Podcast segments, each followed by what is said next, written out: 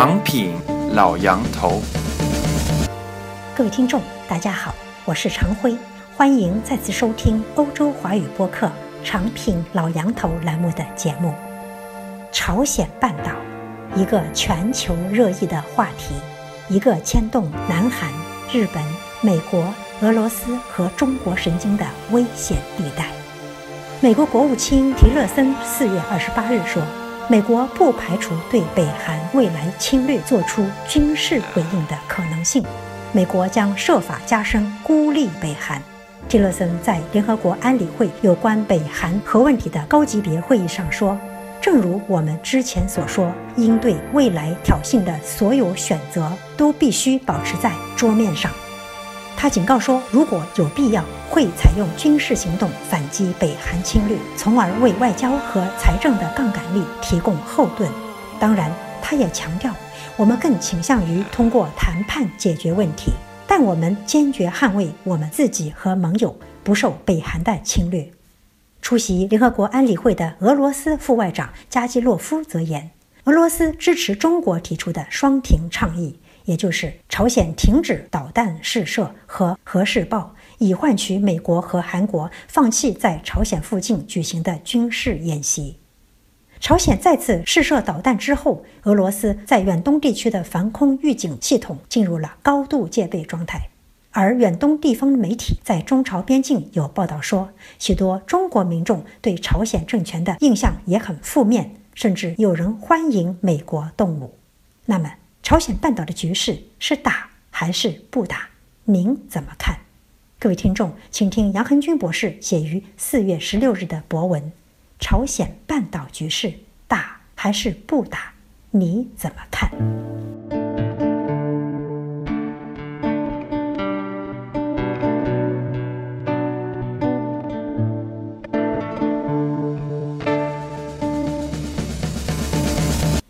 朝鲜半岛局势打还是不打？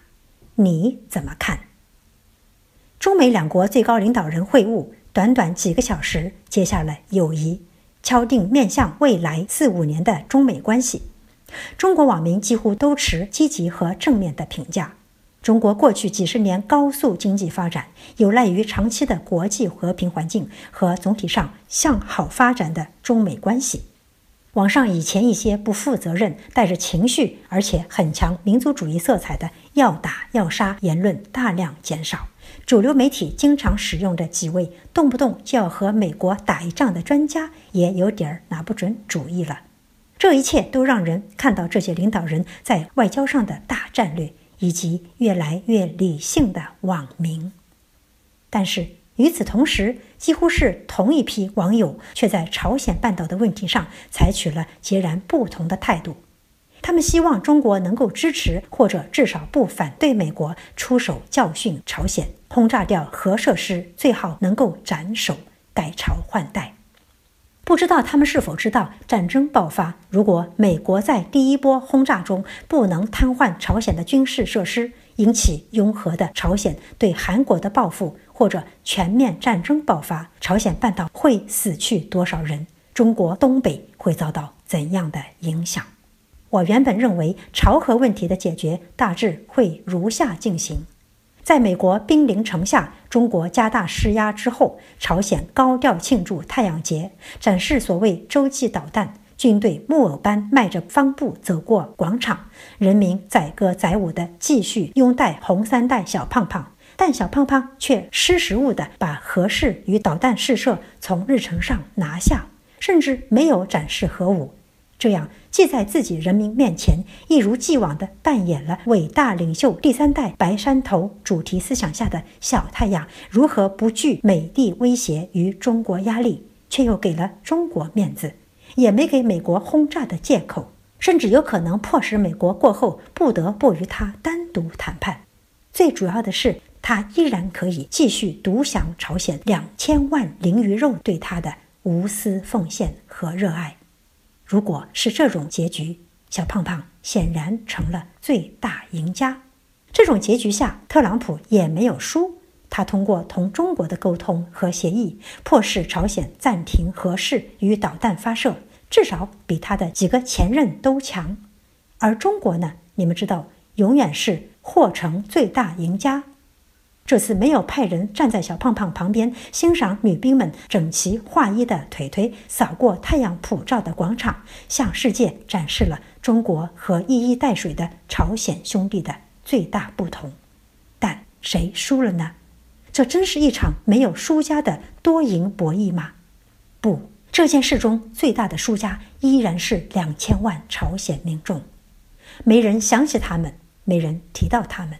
没有一个国家和政客会以朝鲜人民的名义思考朝鲜问题，他们威胁、安慰、引诱朝鲜领导人金三同志，却从来不想一下朝鲜人是否应该需要纳入他们思考朝鲜的问题当中。朝鲜人再次成为被大国博弈彻底遗忘的类人类。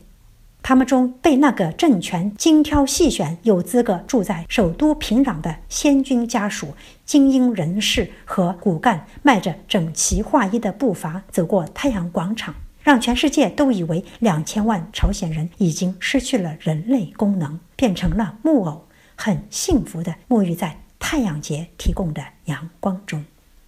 难怪当我贴出帖子推测和平再次在朝鲜半岛爆发的时候。曾经经历过那样时代的中国网友是如此的失望，而当最新新闻报道朝鲜今早在此试射导弹，几乎一发就爆炸，试射失败的时候，网友仿佛又看到了希望，再次兴奋起来，不少都发出了激动的声音：“打打打！”如此嗜血，如此渴望战争，这种看热闹不怕事大的心态吓了我一跳。